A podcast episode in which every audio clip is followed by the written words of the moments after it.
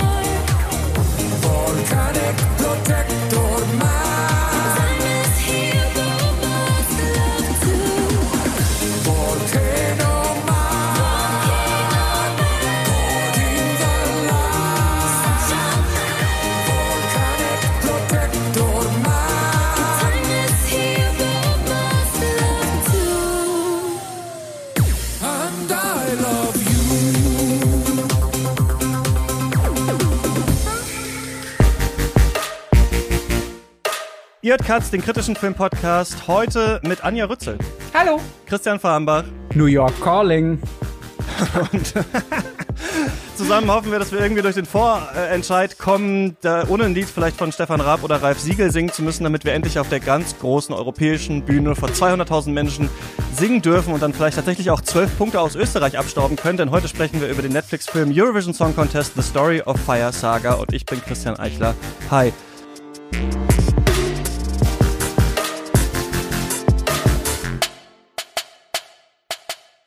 Christian, wie traurig bist du, dass es dieses Jahr keinen, wie wir es noch genannt haben, Grand Prix gegeben hat? Ich bin extrem traurig, denn ich bin, äh, ich hatte schon alles vorbereitet. Ich habe letztes Jahr am Freitag vor dem Finale ein Hotel in Rotterdam gebucht gehabt, weil ich geglaubt habe, dass der Niederländer gewinnt. Und äh, eine Woche später war dieses Hotel natürlich ausgebucht, beziehungsweise extrem teuer. Und dann kam die Pandemie. Also sehr traurig. Ich, bin- ich bin so semi-traurig, ähm, weil also ich fand dieses Jahr das Teilnehmerfeld okay, aber ich hatte jetzt keinen riesengroßen Liebling, für den ich jetzt geroutet hätte oder so. Insofern ähm, war es ein paar überraschend freie Abende für mich, was ich jetzt auch okay fand. Aber ich bewundere dieses Hotel, ähm, diese Hotelspekulation von dir. Also das ähm, Chapeau. Da werden wir heute noch eindringen in die Christian Fahrenbach ESC-Welten, die wirklich unendlich äh, sind. Aber Anja, schön, dass du das erste Mal hier bei Katz bist. Du bist eine, ja, vielleicht der bekanntesten deutschen äh, TV-Kritikerin, unter anderem beim Spiegel. Ähm, hat der ESC bei dir einen größeren Platz im Herzen als zum Beispiel, äh, weiß ich nicht, das Dschungelcamp oder Sing meinen Song? Auf jeden Fall mehr als Sing meinen Song, weil ich, ähm, ich bin, ich würde sagen, was Sing meinen Song angeht, würde ich mal sagen, eher meinungsstark. Also ich finde da viele Leute absolut schrecklich und grauenvoll. Ich kann das ganz schlecht mir anschauen. Und der ESC ist tatsächlich ähm, eigentlich sogar schuld, dass ich übers Dschungelcamp schreibe, lustigerweise, weil das war mein erstes Assignment bei Spiegel. Denn eigentlich sollte ich, als ich mich da als Freie angedient habe, über Musik schreiben äh, und gar nicht über Fernsehen. Da meinten sie, da wären sie eigentlich ganz gut versorgt. Und dann war aber mein erster Einsatz äh, der ESC und dann äh, lief das irgendwie ganz gut und dann durfte ich übers Dschungelcamp schreiben. Juhu. Wie doll ähm, ist man sozial dann äh, distanziert von seinem Umfeld, wenn man sich so viel mit so Fernsehzeug und ähm, das von auch uns äh, von einer Fernsehproduktion, die wir von der wir noch nie gehört haben, erzählt zum Beispiel, das passiert wahrscheinlich öfter, oder? Es passiert mir total oft. Also es ist wirklich ganz, ganz selten, dass Leute, die ich jetzt so persönlich kenne und als Freunde bezeichnen würde, da ähm, das mit mir teilen und, und ich mit denen darüber reden kann. Ich äh, flüchte mich dann manchmal zu Twitter oder so. Aber ich guck, also ich glaube, ich, ich könnte das auch gar nicht so mit vielen Leuten gucken, weil ich schon so meine verschrullten Rituale habe, wenn ich eine Sendung gucke und drüber schreiben muss.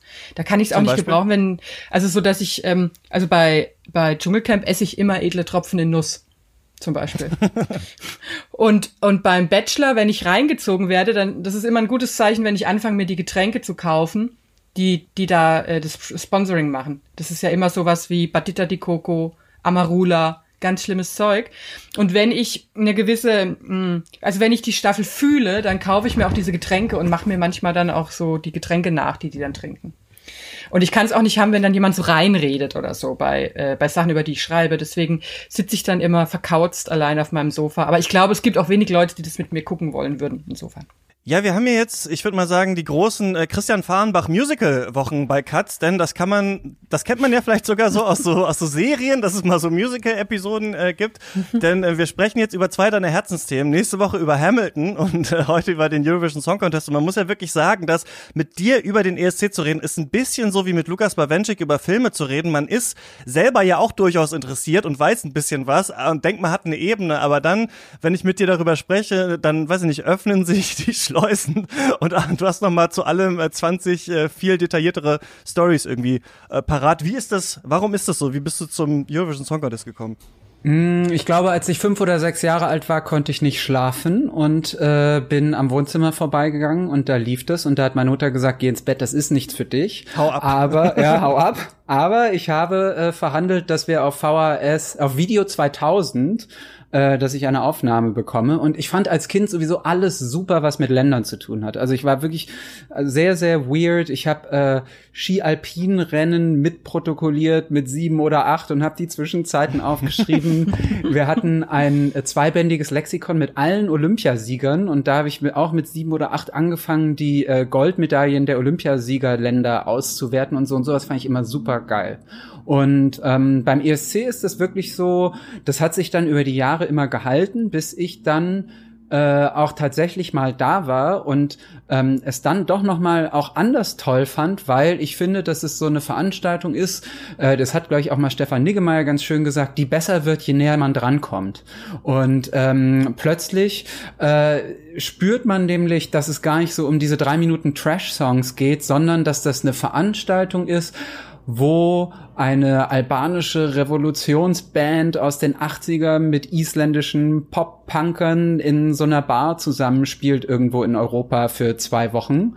Und das ist ehrlich gesagt ganz schön toll. Und ähm, das ist ja auch quasi die Grundanlage des ESC, der ist ja entstanden, weil ein, äh, ich glaube, französischer Fernsehmitarbeiter äh, Mitarbeiter entschieden hat, wie schön es wäre, dass ähm, zehn Jahre nach dem Zweiten Weltkrieg doch Europa an einem Abend zusammenkommt, um über Lieder zu entscheiden. Und Lieder in eine Reihenfolge zu bringen, was ungefähr genauso sinnvoll ist, wie über den Film zu sprechen, glaube ich. ich habe mir das auch überlegt, es ist ja wie so ein Sport, also wir haben es ja sonst nur beim Sport, dass so verschiedene Nationen zusammenkommen, an so einem großen Wettbewerb irgendwie äh, teilnehmen. Aber es wäre so, als würde beim Sport dann am Ende, also als gäbe es keine Punkte, im Spiel und am Ende würden dann die Leute anrufen können und sagen können, welches, welche Mannschaft sie irgendwie finden, dass sie am besten gespielt hat oder sowas. Wobei natürlich Musik nicht nach äh, solchen Regeln an sich, die wir beim Sport haben, abläuft. Aber ich finde, das auch hat so eine ganz eigene äh, Dynamik und Faszination. Ich bin eigentlich auch immer jemand, der das eher bis aufs Blut verteidigt äh, vor Leuten, die das nicht mögen, den Eurovision Song Contest. Aber ich kann auch immer verstehen, warum man es schlecht findet. Aber ich finde, dass es über diese Trash-Ebene so eine Faszination entwickelt und dann so eine Ambivalenz, die man dazu hat. Und ich finde vieles daran auch richtig, richtig ähm, cool und guckt es auch jedes Jahr. Muss aber sagen, vielleicht auch wie bei dem Film, dass ich dann, nachdem ich da durch bin, das geguckt habe, reicht's dann auch erstmal wieder für ein Jahr. Also ich finde so diese, diese ganzen Lieder sich anzuschauen, das ist schon auch so eine ganze, auch ein bisschen, es ist ein großer Spaß, aber auch eine Tortur. Ähm, wie ist es bei dir, Anja? Habt ihr das früher geguckt? Ähm, also ich, ich dachte als Kind, dass das eine Fortsetzung ist meines Lieblingshörspiels Sängerkrieg der Heidehasen. Das habe ich als Kind geliebt und das ist so ein Wettstreit ähm, mit, mit verschiedenen Kaninchen und, und Hasen. Und da gibt's aber auch, es ist im Prinzip genau dasselbe. Es gibt einen Minister für Hasengesang, der da versucht, irgendwie zu infiltrieren und es gibt äh, Rivalitäten. Und ich dachte als Kind, das ist im Prinzip dasselbe, nur mit Menschen. Und deswegen fand ich, habe ich irgendwie wirklich auch so eine kindliche Bindung daran gehabt und fand halt alles toll. Ich habe halt wahnsinnig gern ferngesehen als Kind, auch schon. Und war, fand es ganz toll, wenn irgendwas kam, was sehr, sehr lange gedauert hat. Und so ein ESC-Abend kam einem als Kind ja noch länger vor. Da dachte man ja, das dauert zehn Stunden oder so. Das fand ich immer sehr, sehr faszinierend.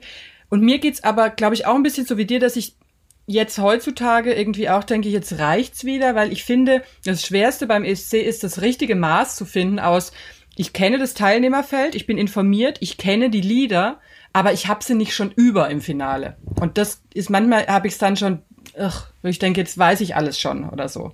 Das ist, finde ich, total ähm, die Kunst, die hohe Kunst. Aber das ist ja krass, ich kenne die Lieder gar nicht, bevor ich das, äh, bevor, ich Ah. guck einmal, lese mir einmal diesen Artikel durch von wegen, ah, wer hat gute Chancen oder sowas und dann kenne ich natürlich den deutschen, manchmal, mittlerweile, wo man nicht so viel Fernsehen guckt und Radio hört, kennt man ja sogar die deutschen Songs manchmal gar nicht so richtig, ähm, das finde ich natürlich immer interessant und ähm, ich finde das dann schon immer geil zu gucken aus ganz vielen, und ich finde auch, je öfter man das schaut, desto mehr weiß ich nicht, findet man ja auch diese schrulligen Details daran so witzig, ne? Also Peter Urbans Kommentar alleine, ne? Der immer dann so komisch zynisch dann über manche Länder redet und dann immer den deutschen Beitrag so ganz toll und ganz toll performt findet und so weiter. Oder was ich am allerwitzigsten, glaube ich, von allen Sachen finde am ESC, dass am Ende, wenn diese Punktevergabe ist, jeder und jede äh, Presenterin sitzt da vor so einem Bluescreen und dann ist im Hintergrund so ein Wahrzeichen halt von dem Land, aus dem die sind. Wer nicht? Die Deutschen. Denn die Deutschen sind halt vor so 500 grölenden Menschen auf der Reeperbahn. Und dann ist da Barbara Schöneberger. Und vorher war es noch irgendwer anders, den ich auch immer ganz äh, obskur fand. Und diese ganzen kleinen Sachen, ähm, also wie uncool alles ist, wie gleichzeitig aber total interessant ist, finde ich, wie die Songs geschrieben sind und auch mit welchem Song manche Länder denken, sie können auf einer europäischen Bühne gewinnen, weil man hat ja auch oft das Gefühl, der ESC hängt so der internationalen Popmusik so zehn Jahre hinterher oder sowas. Also manchmal denkt man dann so, ach krass, das ist ja jetzt, also zum Beispiel so der isländische Song, der jetzt nicht gekommen ist, ähm, in diesem Jahr, ist ja so ein bisschen Daft Punk Get Lucky mäßig gewesen, von der Bassline zumindest oder sowas. Also man merkt immer, ach, das ist das oder ach, hier ist Calvin Harris und hier ist der und hier ist Bruno Mars und so. Das finde ich halt auch total interessant und ich finde zum Beispiel auch super witzig, die haben ja nur drei Minuten, deswegen gehen die Songs ja auch immer sofort los. Also normalerweise sind Songs ja länger, da gibt's ja noch so ein Intro und so, das ist ein bisschen dauert, aber das ist immer so, zack, und jemand fängt an zu singen und auf einmal ist schon die Feuershow und dann kommt jemand mit einer Geige oder dann gibt's noch einen DJ oder dann hat man mal einen Rapper, obwohl man fast nie einen Hip-Hop-Song äh, sich traut, dahin zu schicken. Also ich finde es wirklich, ich finde es wirklich sehr witzig, ja. Don't bore us, get to the chorus. Vor allen Dingen, vor allen Dingen finde ich auch toll, es ist ja nicht nur, dass der ESC im Ganzen so ein bisschen hinterher schlendert den, den sonstigen Popmusiktrends, sondern dann, dass es dann innerhalb der Länder auch nochmal so, ähm, so, so, so Wogen gibt, ne? Dass ein Land vielleicht was vormacht und erfolgreich ist und im nächsten Jahr Ja. kopieren dann die nächsten Länder. Sowas finde ich auch immer toll, wenn man dann so Sachen wiedererkennt und denkt, ach guck mal hier, die Euphoria Sandmalerei. und dann Cascada, genau, genau. genau. die Sandmalerei habe ich aber schon mal gesehen. das, äh, da da, habe ich da an sowas kann ich mich halt auch wahnsinnig ergötzen, weil ich dann denke, äh, also alles was was mir ähm, so vorgaukelt, dass ich einen Es- Expertenstatus habe, darüber freue ich mich dann immer sehr. Und ich denke, ah, kenne ich und so. Es gibt mir ein gutes Gefühl. Ich ver, also ja, ich verstehe auch diese Faszination und das ist, was ich auch cool finde, ist, dass es einfach sehr viele Lieder gibt, die gibt sonst gar nicht. Also in der normalen Welt so. Das finde ich auch total Ja. faszinierend.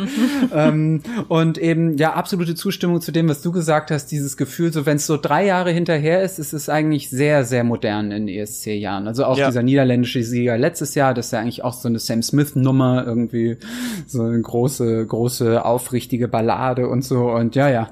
Aber ähm, ich finde, da wird äh, also manchmal dem Wettbewerb auch so ein bisschen Unrecht getan, weil halt in der breiten Masse sehr viel Trash da ist, aber dann bei dem, was gewinnt, gibt's dann schon eine größere Abwechslung und das auch, auch an den Ländern und so. Es gab ja auch eine ganze Zeit lang immer dieses Gerücht, ja, ist immer Osteuropa und alle schachern sich da was zu und so, aber wenn man dann so ein bisschen genauer hinschaut, für einen Sieg reicht das dann auch oft nicht. Und auch dieses ständige Gefühl, Deutschland mag keiner, ähm, das ist halt auch nicht so ganz richtig, weil Deutschland einfach auch oft sich nicht so wahnsinnig viel Mühe gibt im Vergleich zu Russland, die halt einfach, mh, also die dann den äh, Olympiasieger im Eiskunstlaufen noch draufwerfen und eine Stradivari und äh, wo es dann irgendwie hieß, wenn es noch eine singende Kuh gäbe, wäre die auch mit auf der Bühne und so und da wird halt einfach ein Aufwand betrieben, weil und das ist vielleicht noch mal meine mein letzter Pitch für diese Veranstaltung, sie ja auch extrem viel damit zu tun hat, wie Länder sich international präsentieren wollen. Und ähm, es gab so vor 20 Jahren im Baltikum ganz stark die Idee through EBU into EU, also durch die Broadcasting Union, die den ESC ausrichtet, könnte man sich präsentieren als verlässlicher Partner für die Europäische Union.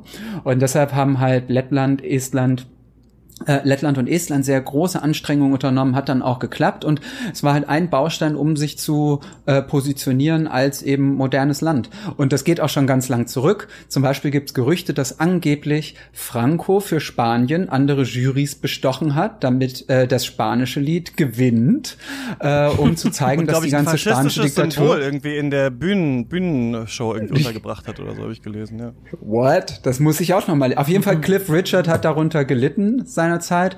Aserbaidschan war neulich noch so ein Fall, wo man das auch gesehen hat und so. Und also es ist einfach wirklich, äh, also da steckt dann auch viel Politik drin, obwohl es natürlich auch immer so antipolitisch tut. So ein bisschen wie bei Olympia.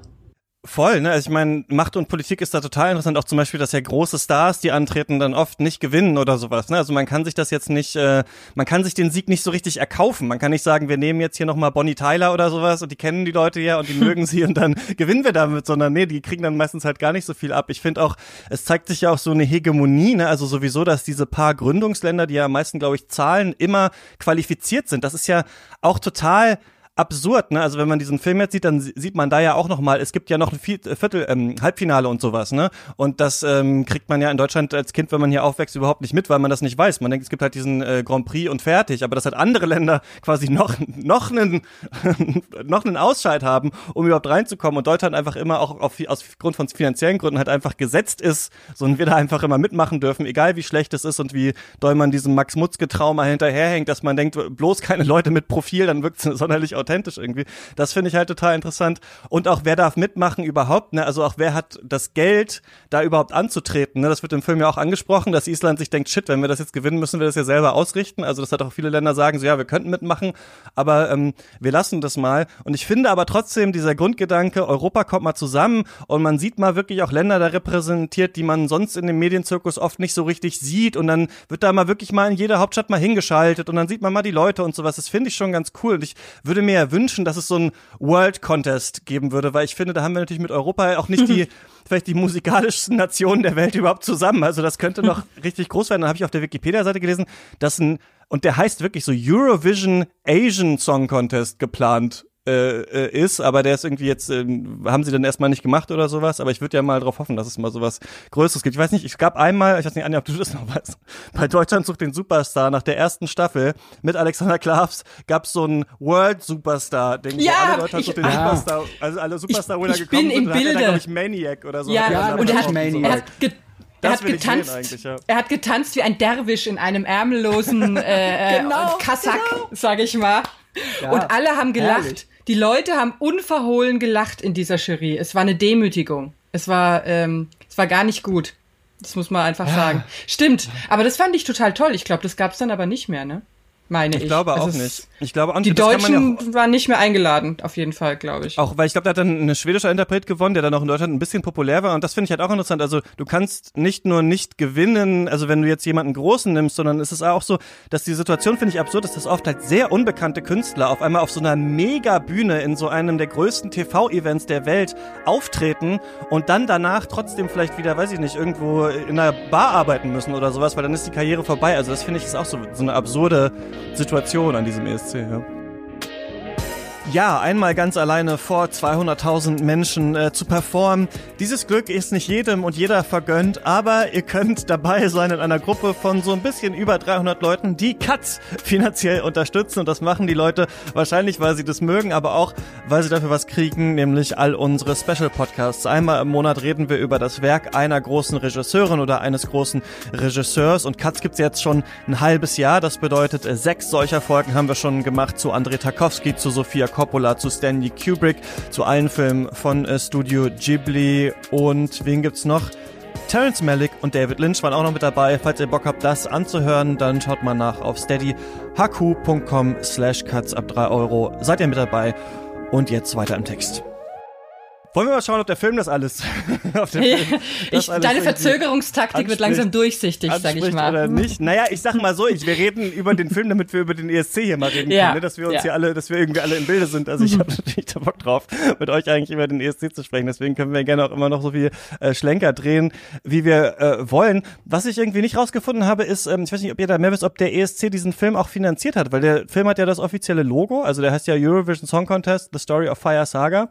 Ähm, das weiß ich nicht so richtig. Wisst ihr das zufällig? Also es kommt tatsächlich beides zusammen, denn der Film ist Teil dieser Weltweitstrategie der EBU, um den Song Contest tatsächlich zu einem weltweiten Ding zu machen. Und deshalb hat dieser Executive Producer Jan Ola Sand, der auch komischerweise im Film von jemand anderem dargestellt wird, obwohl er richtig benannt ist, das ist auch ein bisschen weird, dass er, ähm, der hat eben sich dafür eingesetzt, dass der Film äh, überhaupt gemacht wird und produziert wird und eben auch ja dafür gesorgt, dass in Tel Aviv ja auch gedreht wurde. Äh, und es äh, gibt ja auch einige Cameos. Also Ja. das, ähm, das ist quasi auch tatsächlich ein Produkt von äh, eu- eu- europäischen Gnaden oder von ESCs Gnaden. Dann finde ich es tatsächlich erstaunlich, weil es ist ja gar nicht so ein richtiger, also so der, der, der Lehreffekt bleibt ja so ein bisschen aus, ne? Also ich finde, ich habe mir beim Gucken überlegt, wenn ich noch nie davon gehört hätte oder ganz marginal, würde ich das dann genau checken, um was es eigentlich geht oder so? Also man hätte da ja durchaus mit dem Holzhammer noch so ein bisschen reinkloppen können, ne? So ist das aufgebaut, das sind die Regularien oder so. Ich fand, davon ist relativ wenig drinne. Ab, also was ab mich jetzt nicht sagt's stört, mal ne? jemand so, im- sagt's mal jemand so im Nebensatz, ne? Ah, wenn wir, Mhm. also ich glaube in diesem Meeting äh, der isländischen Behörde, dann sagt jemand, ach nein, wenn wir dann jetzt gewinnen, dann müssen wir ja genau. das ausrichten, denn der Gewinner richtet ja immer den nächsten aus, was natürlich jeder Genau. wüsste, wenn äh, wir jetzt keinen Film schauen würden. Der Film ist von ähm, David Dobkin, das ist so ein bisschen vielleicht so ein Weggefährte ähm, von Will Ferrell. Der ist für so, ja, auch so ein paar mehr oder weniger größere äh, Comedy-Kracher, oder ob das als Kracher bezeichnen will, weiß ich nicht, bekannt so aus den frühen 2000ern, irgendwie Shanghai Nights zum Beispiel mit Jackie Chan, kann man sich vielleicht noch dran erinnern, Wedding Crashers äh, zum Beispiel, ähm, Fred Klaus, wo äh, Vince Vaughn den, den, den traurigen alten Bruder von Santa Claus spielt. Also solche, ungefähr dieses Level, darüber reden wir da. Und dann hat er versucht, wir kennen das ja öfter mal, ne, dass sich so diese Comedy-Autoren dann versuchen an so ernsten Themen und das kann ja dann bis zu einem Oscar äh, kommen. Er hat das auch versucht mit Robert Downey Jr. in diesem Film The Judge, falls sich da noch jemand dran erinnern kann, der auch relativ gefloppt ist, wo Robert Downey Jr. dann nach seiner Karriere als großer Marvel halt gesagt hat, er macht mal wieder was Ernsthaftes und jetzt eben mit Will Ferrell hier mit diesem Eurovision Song Contest Film, der ja für Will Ferrell scheinbar wichtig war, irgendwie, ähm, er selber hat eine schwedische Frau, glaube ich, und ähm, war auch in Schweden zu der Zeit, als äh, Schweden da mal gewonnen hat. Und deswegen hat er so ein bisschen mitbekommen, was eigentlich der Hype ist. Und immer gedacht, man ja, sollte das mal machen und er legt hier diese typische Formel, die wir aus so, weiß ich nicht, so Ami-Comedies von vor 15 Jahren so ein bisschen kennen, diese Wettkampfformel, ne? Also man kennt das so bei Dodgeball oder ähm, bei Blades of Glory oder sowas, diese Filme, jemand muss in den Wettkampf rein und wir verarschen ein bisschen entweder Dodgeball oder eben Eiskunstlauf oder eben jetzt dann halt ähm, den Eurovision Song Contest. Christian, der Film hat eine unfassbar komplexe Story. Was, äh, was passiert da? Du hast es ja schon fast komplett erklärt. Also Will Ferrell ist ähm, ein äh, zu Beginn erstmal ein ganz kleiner Junge, der den ESC total faszinierend findet und wir sehen halt, wie er den Sieg von ABBA mitbekommt und seinen Eltern ähm, beziehungsweise seinem Vater, gespielt von Pierce Brosnan, äh, verspricht, dass er eines Tages für Island daran teilnehmen wird. Ähm, Lars Eriksson heißt er, also Song, da ist auch schon ein guter Gag drin, kann man sagen.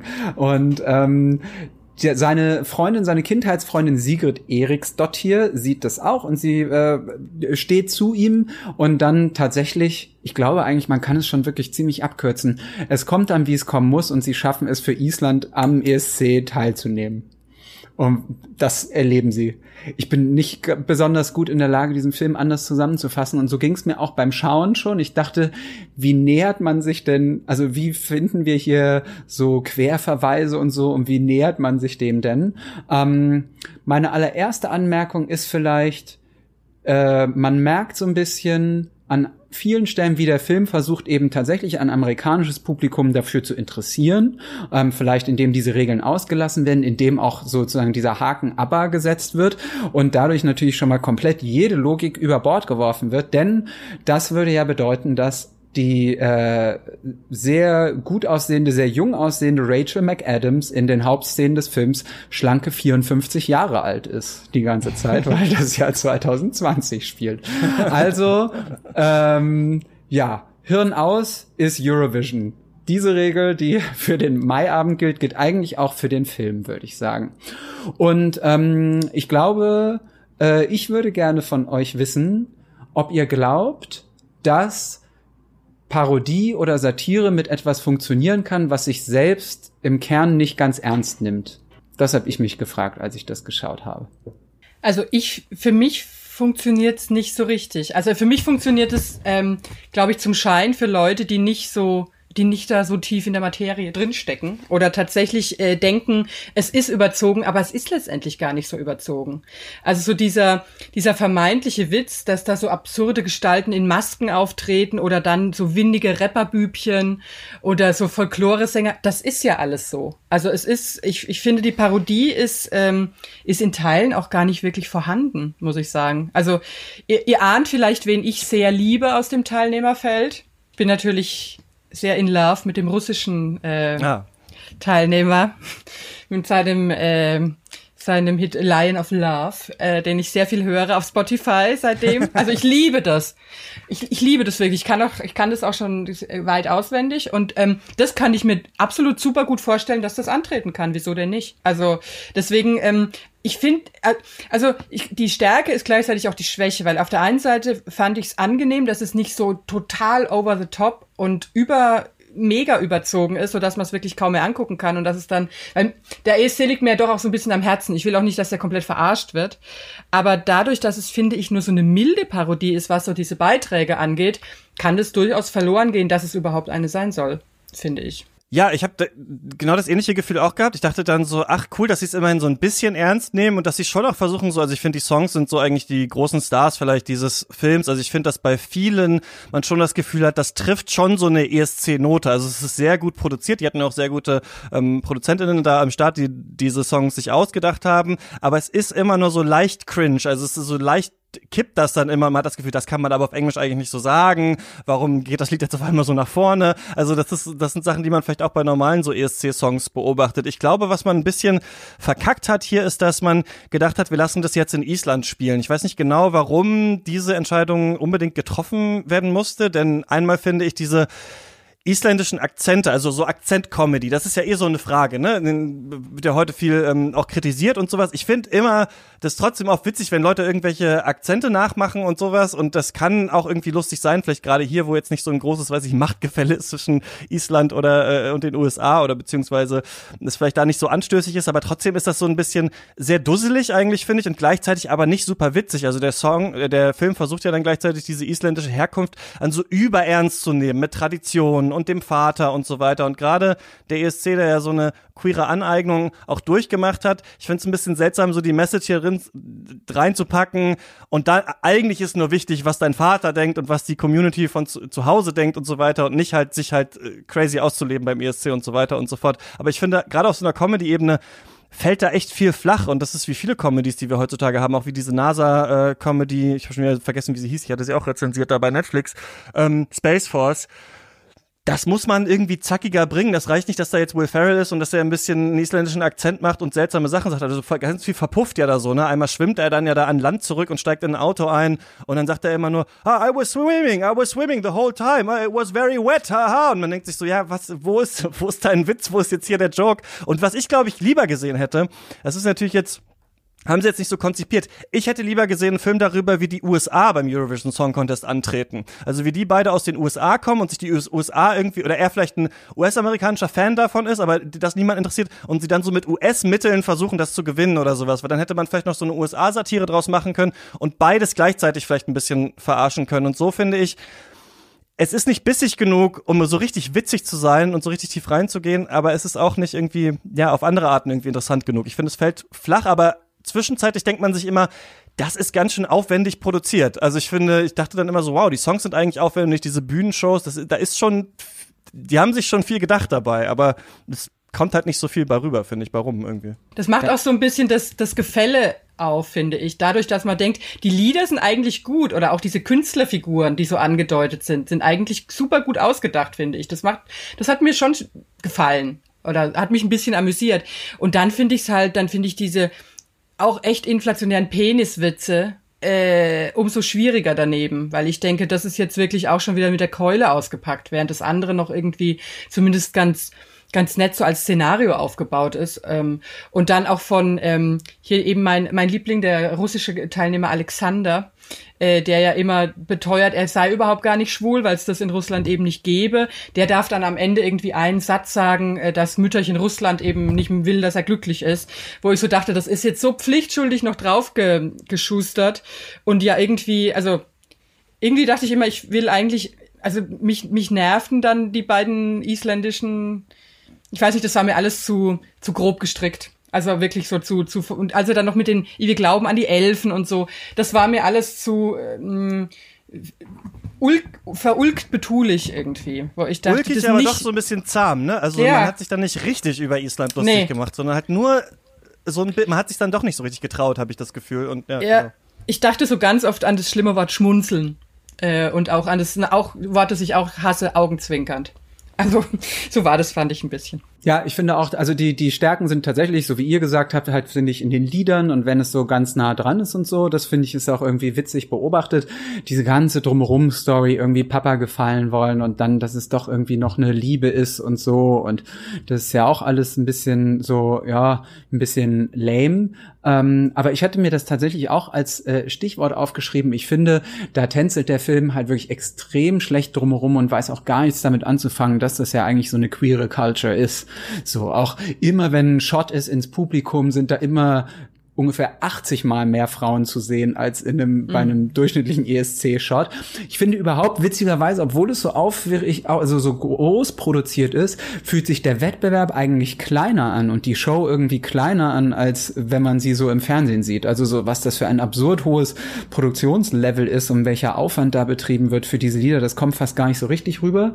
Und ähm, ja, also so diese, diese queere Culture, das ist da irgendwie so, ja, so abgeschliffen irgendwie, vielleicht auch so irgendwie so ein bisschen so Netflix schuldig. Und dann, genau wie ihr sagt, mit dem Russen, das ist ja dann auch irgendwie alles so ein bisschen, ähm, so ein bisschen komisch. Ähm, es wirkt halt vieles so, als ob man dann doch eben bei der ersten Idee stehen geblieben ist. So, und dass das nicht so weiter, weiter gedreht wurde. Genauso wie, also mir hat es immer dann nicht gefallen, wenn ich das Gefühl hatte, es gibt jetzt hier irgendein Zugeständnis an, an eine weltweite Anschlussfähigkeit. Also genauso wie, es gibt ja dann diesen einen ganz netten Sing-Off, so auf so einer Party, wo dann aber plötzlich ja auch, was wird, Chair wird gesungen oder irgendwie so, also halt irgendwelche so It's Raining Man Klassiker oder sonst was, wo ich gedacht habe, so, na, man hätte ja vielleicht irgendwie drei ESC-Lieder finden können, die da reingepasst hätten und so. Und warum singen die jetzt so hochgeherzten Ami-Pop da so? Das, wo ich dann, ja, also es sind irgendwie so Kleinigkeiten, aber es war jetzt nicht so, ich war, ich hatte nicht so dauerhaft das Gefühl, dass jetzt da Leute damit zu tun hatten, die das wirklich lieben.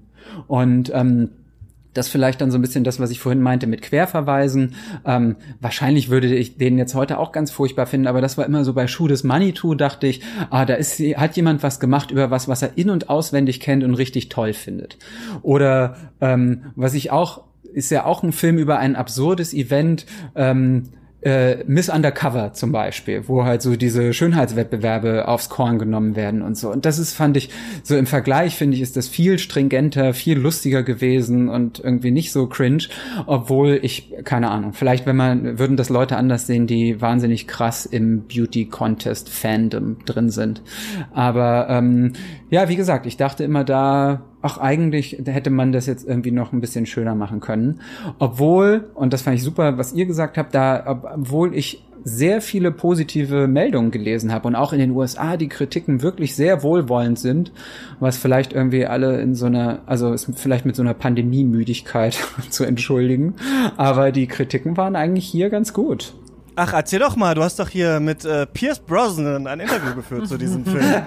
Ich war fünf Minuten auf Zoom zugeschaltet mit ihm, von denen er zwei Minuten erzählt hat, wie toll er die Karriere von Bobby De Niro findet, ähm, den er auch nicht Robert De Niro genannt hat, sondern Bobby De Niro. Bob, ja. Und äh, ja, Bob, mit dem er wahrscheinlich jeden Abend ein Da wird sich De Niro wahrscheinlich freuen, dass er nochmal die Absolution von Pierce Brosnan bekommen hat am Ende seiner Karriere. Ja. Aber ähm, ja, es war aber also super organisierte Pressesachen, das auf jeden Fall. Aber es ist natürlich irgendwie ein sehr undankbares Format, dass man da fünf Minuten hat und irgendwie schnell zugeschaltet wird.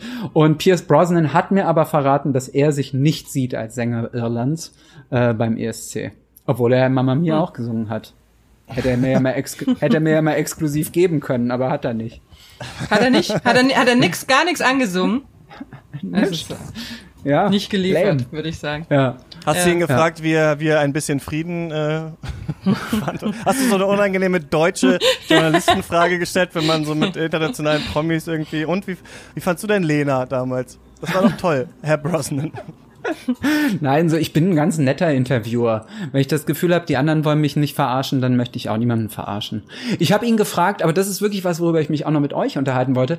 Den schönsten Moment oder der einzige Moment, in dem der Film richtig für mich funktioniert hat, was auch ein bisschen kitsch war, ist, wenn ähm, Lars Eriksson das erste Mal bei der ersten Probe auf dieser Bühne steht und dann kommen die Streicher und es ist irgendwie so und er versteht, dass er das geschafft hat und ich dachte, ah jetzt merkt er, dass das, dass er Teil von etwas ist, was größer ist als er selbst. Und das fand ich, da war der Film ganz nah an dem, was ich, also was zumindest ich selber persönlich auch an diesem Event so toll finde, dass man da eben sein kann und raffen kann, so boah, das ist irgendwie, ähm, ja, man kann darüber lachen, so viel wie man will, aber am Ende ist es doch irgendwie schön und ich habe jetzt hier die Chance, mit meinem Quatsch-Lieder vor 20.000 Leuten und irgendwie 100 Millionen Zuschauern zu stehen und allen irgendwie einen Abend eine gute Zeit zu bereiten. Und das fand ich war so der eine schöne Moment. Und da habe ich Pierce Brosnan gefragt, wann er das letzte Mal das Gefühl hatte, Teil von etwas gewesen zu sein, was größer ist als er selbst. Und wann? James Bond. Beim ESC-Film. James Bond. er hat Oh. den ESC. Boring. ja. Ja. Sorry, I don't make the Ja. rules, hat er gesagt. Ja. James Bond. ja, Ja. so war das.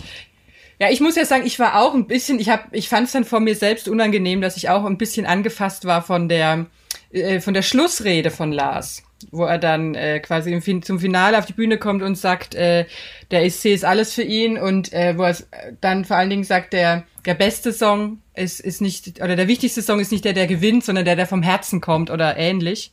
Wo ich so dachte, hm, nicht, Rützel, nicht, nicht weinen jetzt. Also, weil es ist mir dann immer äh, Ist mir ein bisschen peinlich. unangenehm. Ich fand die Performance da auch sehr schön, dann, die danach kam. Bis ich dann gemerkt habe, dass das so ein furchtbares Heimatlied ist, was sie dann singen. Ja. Und dann nochmal die isländische Heimat nochmal mit dem großen Europa irgendwie zusammengedacht werden muss und so weiter. Fand ich dann fast unangenehm, dass ich das Genau. dann so ganz Ja, schön ja. fand, wie das aufgebaut war. Aber Genau ich glaube, so. der Film, also das ist in eigentlich halt sehr aufwendig und gut gemacht in dem Sinne, dass sie halt diese Formel anlegen und sagen, am Anfang müssen wir nochmal erkennen, es gibt so eine Note und die trifft natürlich keinen Sänger jemals und dann am Ende natürlich wird sie getroffen und so weiter und dann gibt's den Vater und dann gibt's irgendwie diese, die, die Mutter von ihr und die liegen auch so ein bisschen im Clinch und es wird ja sehr, sehr viel aufgebaut, wo man dann weiß, okay, am Ende kommt das alles nochmal und dann muss er nochmal weg und dann geht es schief und dann kommt er nochmal zurück und wir kennen das ja alles. Also ich glaube, dass, also dass der Film, glaube ich, sehr stark damit beschäftigt war, diesen Plot irgendwie zu konstruieren, dann den ESC da reinzustecken, dann zu versuchen, alles einigermaßen authentisch ESC-mäßig zu machen und dann so ein bisschen vergessen hat, was ist daran eigentlich witzig? Also was ist daran eigentlich lustig? Was können wir eigentlich Witziges erzählen in diesem Setting? Und dann ist es halt nur so ein bisschen Akzentgestammel und Pimmelwitze, wie du gesagt hast, so. Oder dann kommen dann noch so ein paar US-Amerikaner vor und die sind dann halt dann so Idioten und so. Das ist alles halt so super flach und ich glaube, da wäre wahrscheinlich die richtige Comedy-Arbeit eigentlich erst losgegangen. Also wahrscheinlich hätte man viel von diesem ganzen, das ist ja ein Comedy und auch noch ein Liebesfilm und einfach halt so ein Blockbuster. Diese Struktur hätte man vielleicht gar nicht gebraucht, glaube ich. Und äh, wenn man die hat, dann hätte man zumindest dann danach sich überlegen müssen, aber was wären jetzt eigentlich kleine, so richtig witzige Sachen, die passieren könnten bei den Proben oder irgendwo anders so. Ich meine, klar, es ist ein bisschen lustig, wenn da so eine Show ähm, schief geht. Das ist halt diese Fremdscham-Comedy, aber ich glaube, da hätte wahrscheinlich die so die Comedy-Arbeit erst losgehen müssen. Und das hat man nicht so richtig gemacht. Und deswegen ist der Film ja fast eine Qual. Ich meine, er ist zwei Stunden lang und man schaut schon öfter mal auf die Uhr und denkt sich so, okay, wo sind sie jetzt? Okay, jetzt kommt mal das Halbfinale. Oh Gott, wie lange geht das denn noch? Ähm, ja, zieht sich. Ja, und ich finde man, das, ich finde es absolut auch, dass man diese unterliegenden und mitlaufenden Checklisten, die es abzuhaken gibt, ähm, total spürt. Also sowohl diese ganzen ähm, dramaturgischen Klischees, die wirklich ja extrem grob geschnitzt, also aus der extrem grob geschnitzten Kiste irgendwie äh, kommen, auch dieses äh, das Paar, das dann auseinandergebracht werden soll von Konkurrenten und so. Also da ist ja wirklich alles dabei, was was einem so an an Triebmitteln ähm, unterkommt. Und dann halt noch so eine Liste, wo man, glaube ich, überlegt hat, in, auf welche Art können wir den ESC einbauen, mit so, wir zitieren ein absurdes Bühnenrequisit, check. Wir lassen ein paar ähm, plakative ESC-Ikonen der letzten Jahre auftreten, check. Also lauter solche kleinen äh, Sachen oder so Pseudo-Insider-Witze wie jeder hasst äh, Großbritannien oder so. Ähm, und, und dann, das stimmt, es gab einfach, glaube ich, unfassbar viel abzuarbeiten und dazwischen ging so ein bisschen äh, das, das wahre Lustige flöten. Und dafür ist es einfach, ich fand auch, es hört, ich dachte, es hört ja niemals auf. Also mir kam es auch irgendwie noch länger vor. Und ähm, ja. Ja, dieser, ich finde, für den Aufwand steht so ein bisschen, dass um diesen ähm, isländischen Akzent dann zu machen, hat halt Rachel McAdams richtig so ähm, Dialektstunden bekommen und irgendwie Videos von Björk, irgendwie Interview-Videos von Björk halt studiert und so weiter. Und da merkt man so, ja, es ist sehr aufwendig, aber es ist halt überhaupt nicht witzig. So, das ist halt dann so die Frage, musste das sein? Oder hätte man es, also hätte man es sich nicht an manchen Stellen eigentlich einfacher und blöder machen können und trotzdem noch eigentlich einen witzigen Film rausbekommen, ja? Sind wir schon durch, durch diesen Film? Ich sehe das ganz genauso. Ich habe äh, da nichts so hinzuzufügen. Ich hätte mir auch gewünscht, dass es schneller ist. Ähm, ich, ja, wie gesagt, es ist so, eigentlich glaube ich, weiß der ESC und zelebriert der ESC an sich ja auch schon so ein bisschen dieses Seltsame und dieses Lustige und ähm, gerade auch zum Beispiel so, wenn das mal in Schweden produziert wurde, da gab es ja auch mal diesen Pausenfüller Love, Love, Peace, Peace, was so ein richtig gutes YouTube-Video ist, wo so erzählt wird, das ist die Formel, um den ESC zu gewinnen. Und dann hat das so, also das hat so eine eine charmante Ironie, die, wo es auch ein bisschen mehr ist als nur Schmunzeln dann irgendwie, weil das dann irgendwie, finde ich, auch aus dem, also aus dem Organismus an sich herauskommt, so. Und es ist halt nicht irgendwie der Ami, der sich das angeschaut hat. Ähm, ja, ich habe ja dem nicht mehr so viel hinzuzufügen. Ich finde auch, dass einfach zwei Stunden ein bisschen zu lang waren, leider. Ähm, und ja, wenn aber die Leute, die es bisher nicht kennen, da wohlwollend rausgehen, dann soll es mir recht sein. Gab's denn, gab's denn ESC-Heroen, äh, wo ihr gehofft hattet äh, oder hättet, die haben einen kleinen Auftritt? Hättet ihr jemanden gern da drin gesehen? Ähm, ich hätte natürlich insgesamt nichts dagegen, wenn ähm, Joy Fleming noch ein paar Jahre bekommen hätte und Joy Fleming einfach in Deutschland die Karriere bekommen hätte, die sie verdient hat, als einzige deutsche Künstlerin, die jemals bei Motown gesigned war. Aber die ist ja nun tot. Ähm, interessant und natürlich telling, dass Lena nicht dabei war. Aber Lena hat ja tatsächlich auch immer so in ihrer, ähm, also so toll das war, dass sie gewonnen hat und so, so sehr dachte ich auch immer, dass so dieses ganze Raab-System eigentlich ähm, den so den Geist des Wettbewerbs auch nicht richtig versteht. Also die finden die finden super, dass da es äh, drum geht, sich zu messen, aber jetzt die Seele des Ganzen, der das ist da irgendwie nie reflektiert gewesen und witzigerweise eigentlich weder bei ähm, weder bei Lena noch so bei Max Mutzke und eigentlich auch nicht so richtig bei Raab und, und Horn, wo es eigentlich auch eher darum geht, so wie kann man dieses System irgendwie austricksen fast so oder dem so ein Spiegel vorhalten, aber das ist eigentlich selten so ein System gewesen, was gesagt hat, ach, ich schaue mir jetzt erstmal an, was da passiert und wie ich irgendwie da sowas hinzufügen kann, sondern eher so, ja, also wie man es ausnutzen kann. Das klingt jetzt härter, aber ja, ähm, Ich meine, diesen früh, diese frühen Rap-Sachen finde ich eigentlich ganz gut. Also ähm, Gildo Horn und Wada hatte Dudu da übrigens das erste Konzert, auf dem ich in meinem Leben war, mit meiner Mutter bei Gildo Horn. vor, Ich glaube, Nein. das war vor, es war, glaube ich, vor dem, bevor er, glaube ich, beim ESC war. Das war die Tour, glaube ich, bevor er dann da, bevor er dann dahin ist oder so, oder danach, eins von beiden. Auf jeden Fall. Da, Nussecken war noch ganz groß damals in meiner Kindheit und so weiter. Also da ich komme ich doch aus einer ESC-Familie. Ich fand das eigentlich gut. Ich finde es eigentlich gut, dass auch auf Vilordi oder sowas, dass man mal sagt, man äh, schickt da mal so Grenzgänger irgendwie so rein, die das mal ein bisschen kaputt machen und sowas, finde ich okay. Ich finde eher diesen Rap-Turn später von, wir machen jetzt mal so richtige, ehrliche, äh, tolle Musik und weiß ich nicht was und kommen da irgendwie rein. So, da hat sich viel, also da sind einfach sehr viele langweilige Künstler so ein bisschen dann, dann da so gewesen. Und was ich immer so krass finde beim ESC ist, warum lächeln alle immer so? Also die singen immer alle so Lieder wie bei so einer Karaoke-Party oder sowas und lächeln da. Ich, ich sitze immer vom ESC und denke, bleib doch mal cool, mach doch einfach mal, perform doch einfach nur mal deinen Song.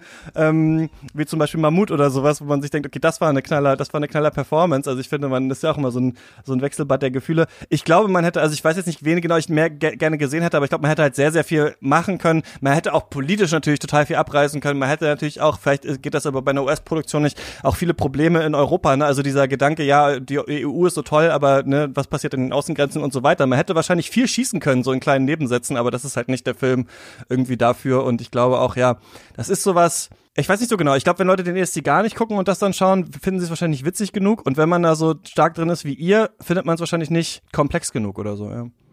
Es ist halt so, ähm, noch ein letzter Satz, was mir gerade kommt, wenn du das so formulierst, wenn ich mir zum Beispiel eine Show wie Wieb angucke, die ist halt so dicht und jeder Satz ist einfach so gut geschrieben und so. Und also das geht ja, wenn man die Leute hat und drauf ansetzt so.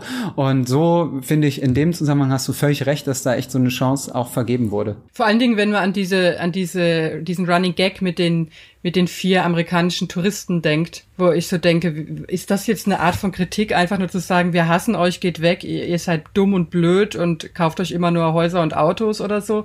Wo ich so dachte, das, das ist so, äh, fühle ich mich dann immer schon so halb besudelt, wenn ich mir das angucke, weil ich dachte, wie, wie, wie simpel kann man denn sein einfach und ähm, dass da, ich, also mich fasziniert, das ist so ein naiver Gedanke, aber mich fasziniert es immer noch, dass dann niemand sagt, in, während der Produktion, während der Entstehung, wir müssen das, glaube ich, schon ein bisschen weniger dumm machen einfach. Also das, ich weiß, dass es so nicht läuft, aber ich frage mich doch mal, wo sind diese Leute, die dann mal sagen, äh, das ist jetzt echt einfach doch selbst für so eine Komödie, die viele Witze über ausgestopfte Schamregionen macht, ähm, vielleicht doch noch eine Spur zu einfach. Ja, und da merkt man wieder, wenn die Sache selber, die da äh, persifliert werden sollen, auch mit drin hängt, dann ist auch eh die Frage, wie gut kann der Film werden, wenn der ESC das selber so ein bisschen mit äh, produziert. Das war ja, Ja. schon bei der NWA, bei dem NWA Film State, da kommt schon das große Problem. Ähm, ja, ich glaube, eigentlich stelle ich immer die Frage, ob man den Film gesehen haben muss. Ich glaube, wir würden alle sagen, nein, oder? Muss man nicht. Muss man sich nicht unbedingt angeschaut haben. Aber wenn sich für den ESC äh, interessiert, kommt natürlich nicht drum rum. Also ich fände, das schon mal? ich hätte mir lieber angeguckt in der Zeit, falls es sowas gäbe, die einzelnen, wenn es auf YouTube die einzelnen Videos der, der Teilnehmer gäbe, so diese Auftritte. Ähm, also ich habe mir, ich habe mir schon ein paar Mal den, den, Löwen, den Löwensong angeguckt, weil mir das gut gefallen hat. Also wenn es dazu richtige Musikvideos produzierte gäbe, so wie dieses äh, Promo-Dings, ähm, also wenn es das von allen anderen, ich habe jetzt nicht geguckt, aber ich glaube, das gibt's nicht, das, das fände ich viel, viel lohnender als den Film. Ich finde auch, ich finde, wer ähm, Corona-Lagerkoller hat, der scheint ja anscheinend ganz gut damit bedient zu sein. Aber ähm, ich finde, der bessere Film über einen europäischen Musikwettbewerb bleibt immer noch Pitch Perfect 2. Was ist äh, die letzte andere gute oder vielleicht auch schlechte Sache, die ihr gesehen habt? Also ich warte im Moment wirklich wieder ganz traurig durch die schlimmsten Sümpfe. Ich, es ist gerade große, es ist äh, Trash-Saison und ähm, ich bin dann auch, na, wenn ich das, wenn ich quasi mein ähm, Pflichtprogramm abgerissen habe, dann bin ich auch zu matt, um noch nach was echt Gutem zu suchen. Ich gucke aber gerade mit wachsender Begeisterung eine Reality-Serie auf Netflix, die heißt Married to Medicine äh, wo sowohl echte Ärztinnen, also Frauen, die selbst Ärztinnen, also es ist eine, so ein bisschen äh, Real Housewives of artig. Und das äh, sind zum Teil tatsächlich selbst Ärztinnen, aber auch, was ich liebe, Arztgattinnen äh, die sich da gegenseitig anbitschen und vielleicht ist es so ein bisschen, es kann auch ein bisschen Stockholm-Syndrom schon bei mir sein, aber ich bilde mir ein, ich finde es inzwischen eigentlich ganz gut. Married to Medicine. Und bei dir, Christian? Ich baue die Brücke zu nächster Woche und sage, dass ich gestern Abend äh, einen Screener gucken durfte zum Hamilton-Film und ähm, drei richtig gute Stunden hatte. Und ich freue mich darauf, da zu erzählen, was es damit hier auf sich hat und warum das ähm, ein äh, gesellschaftliches Phänomen ist, von dem Michelle Obama sagt, my favorite piece of art of any kind ever. Na, wenn sie das sagt, dann müssen wir da nächste Woche äh, drüber reden. Ich habe noch eine Frage, die mich interessieren würde. Denkt ihr, man hätte den ESC trotzdem machen können in diesem Jahr, aber ohne Publikum? Ich finde ja, und ich glaube, das war einfach, äh, also ich habe natürlich gar keine Ahnung, wie das beim NDR wirklich gelaufen ist. Ich glaube, das war einfach eine unglückliche Timing-Sache. Und dass man zu einem Zeitpunkt entscheiden musste, ob man es jetzt komplett absagt oder nicht, als alle noch so sehr im Ungewissen waren. Und dann eigentlich Mitte Mai zum Termin hätte es wahrscheinlich Möglichkeiten gegeben, sich irgendwie zuzuschalten und so weiter. Also diese Idee zu sagen, hey, Europa kommt jetzt mal zusammen einen Abend und äh, wir schalten vielleicht in die Länder oder wir zeigen halt nur die Videos oder so. Das ist ja dann letzten Endes sogar auch fast, was der, was die ARD in so einer Mini-Version gemacht hat. Ich glaube, eigentlich wäre es dann ganz geil gewesen. Es gab ja auch noch so eine europäische Sendung, die sehr rührend ja in diese ganzen leeren Fußgängerzonen geschaltet hat und so. Und ich glaube, man hätte das gut machen können, aber ich, man musste sich eben entscheiden zu einem Zeitpunkt, als man überhaupt nicht absehen konnte, was in der Zukunft so passiert. Und ja, im Nachhinein, ich finde, es war im Nachhinein leider ein Fehler und man hätte, glaube ich, eine gute Lösung dann finden können. Ich, ich sehe es auch so tatsächlich. Also ich habe ähm, ich habe neulich, also das war das das äh, wirklich Gute, was ich vor etwas längerer Zeit gesehen habe, ein ein gestreamtes Konzert von Take That, äh, meiner Herzensband, und die haben sich gefilmt. Ähm, Die haben sich gefilmt, natürlich auch separat voneinander. Der eine war in seiner Garage, der eine im Studio und der andere im Wohnzimmer und so. Und das hat richtig super gut funktioniert. Also auch mit den Imperfektionen, die das dann so natürlich mit sich bringt. Und ähm, teilweise war es auch ein bisschen cheesy, aber sowas hätte ich mir einfach auch gut vorstellen können. Also äh, irgendwelche Schalten und dann ein bisschen damit ähm, kokettieren, dass es halt, dass so ein, so ein super ähm, poliertes Event halt dieses Mal ein bisschen weniger poliert ist oder so. Ich glaube, das hätte den Charme tatsächlich auch nochmal ganz neu befeuern können auf eine Art. Also wenn man wenn man damit äh, ein bisschen kokett und souverän damit umgegangen wäre, mich ich hätte es wahnsinnig gerne gesehen. Also ich glaube, man hätte viel draus machen können tatsächlich. Jenseits Ich von so glaube Winke auch. Winke Fähnchen und so. Ich glaube auch, äh, gerade, ich meine, das will ja, also es will ja nicht so politisch sein, aber hat natürlich diese politische, politische Message der Einheit und gleichzeitig haben natürlich dann die ganzen unterschiedlichen Länder immer noch, schmuggeln noch politische ähm, Botschaften da rein. Ich glaube, wenn dann mal tatsächlich so eine riesige globale Krise ist, wäre das interessant gewesen, auf jeden Fall, was man daraus macht. Es gibt aber, und das hast du mir geschickt, ähm, äh, Christian, auf äh, YouTube ein Video, das heißt äh, The, Gra The Grand Final of Our Eurovision Song Contest 2020. Da hat jemand einfach so eine Fake-Show aus den ganzen Teilnehmerbeiträgen zusammengeschnitten ähm, und das, glaube ich, dann auch so selber moderiert und so weiter. Noch so Sachen aus den Fußgängerzonen und so gezeigt. Also man kann sich tatsächlich, wenn man tatsächlich völlig Cold Turkey ist, äh, sich das anschauen auf YouTube. Also da gibt's das immerhin. Genau, dann war's das jetzt ähm, von dieser Sendung. Vielen Dank, dass ihr beide nochmal ähm, mit mir nicht nur über diesen Film, sondern auch über äh, eure Liebe zum Eurovision Song Contest gesprochen habt. Sehr gerne. Jetzt haben wir uns dem ganz schön ernst genähert. Aber gut. Ja. Äh, eine Frage habe ich, hab, eine Frage habe ich noch. Gibt es einen Beitrag, äh, einen ESC-Beitrag, den ihr euch immer wieder mal auf YouTube anguckt, weil ihr den so gerne mögt? Äh, hier Soldi von Mammut höre ich oft.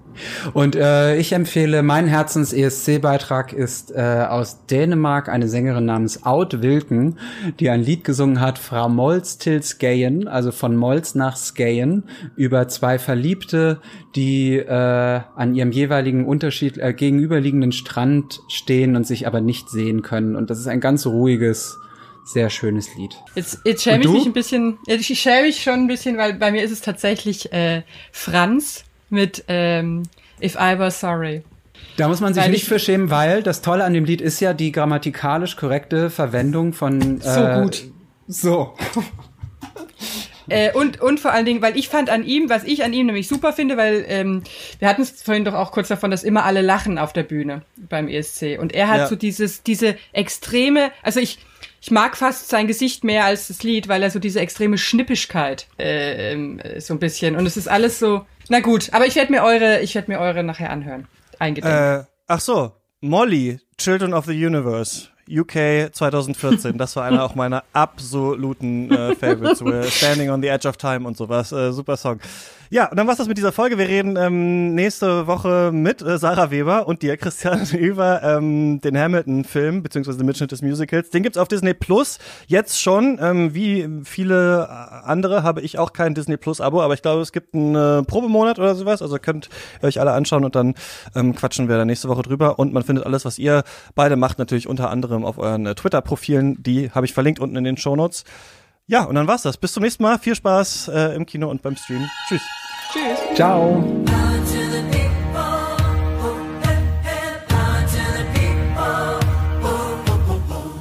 I've been tired of this thinking, so I've drowned it out by drinking. Tastes like a bitter pill, but I'll just wash it down with the taste of something sweet that some doctor gave me now. And this is a madness. I'm not giving in. We're shining